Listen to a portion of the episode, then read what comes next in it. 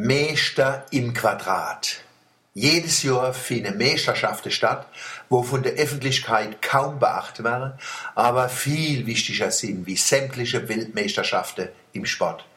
Junge Handwerkerinnen und Handwerker machen eine spezielle Ausbildung in ihrem Fach. Wenn sie die Prüfung bestanden haben, sind sie Meister.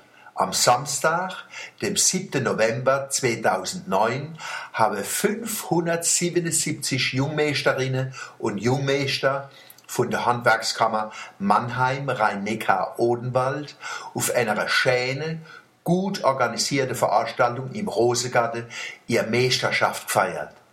Der gerade wiedergewählte Präsident von der Handwerkskammer, Walter Tschischka, hat ein gescheite Rede Kompliment.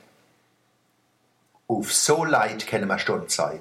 Handwerker, wo ihr Arbeit gut machen, kehren zu den wichtigsten Wertschöpfer und Kulturträger in unserer Gesellschaft. Nicht die sefe bloße Spekulanten an der Börse sind die Ökonomen, sondern unsere Handwerker, weil sie bleibende Werte schaffen. Nicht eitle Entertainer, Comedians und Witzbolde, sind die Kulturträger, sondern die Handwerker, weil sie Eigenschaften und Fähigkeiten aufbauen und weitergeben, wo grundlegend sind fürs Funktionieren von Gesellschaft.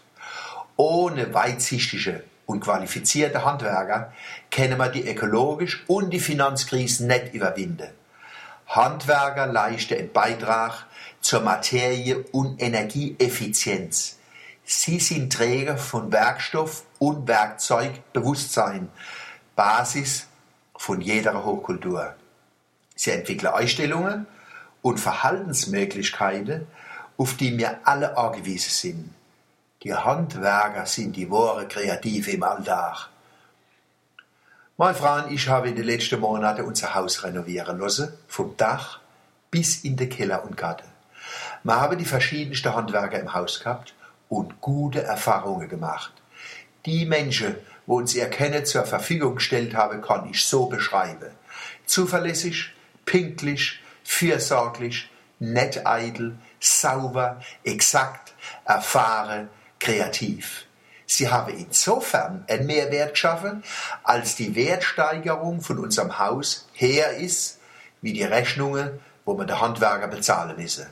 Anders ausgedrückt, die Renovierung hat ein paar Monate gedauert, verbessert aber unsere Wohnqualität für viele, viele Jahre. So soll sein. Das versteht man unter Nachhaltigkeit und unter Ökonomie. Wer etwas Wichtiges, was kaputt gegangen oder verschlissen ist, wieder in Ordnung bringen kann oder etwas Nützliches in die Welt setzt, was es vorher so nicht gegeben hat, das ist ein Ökonom.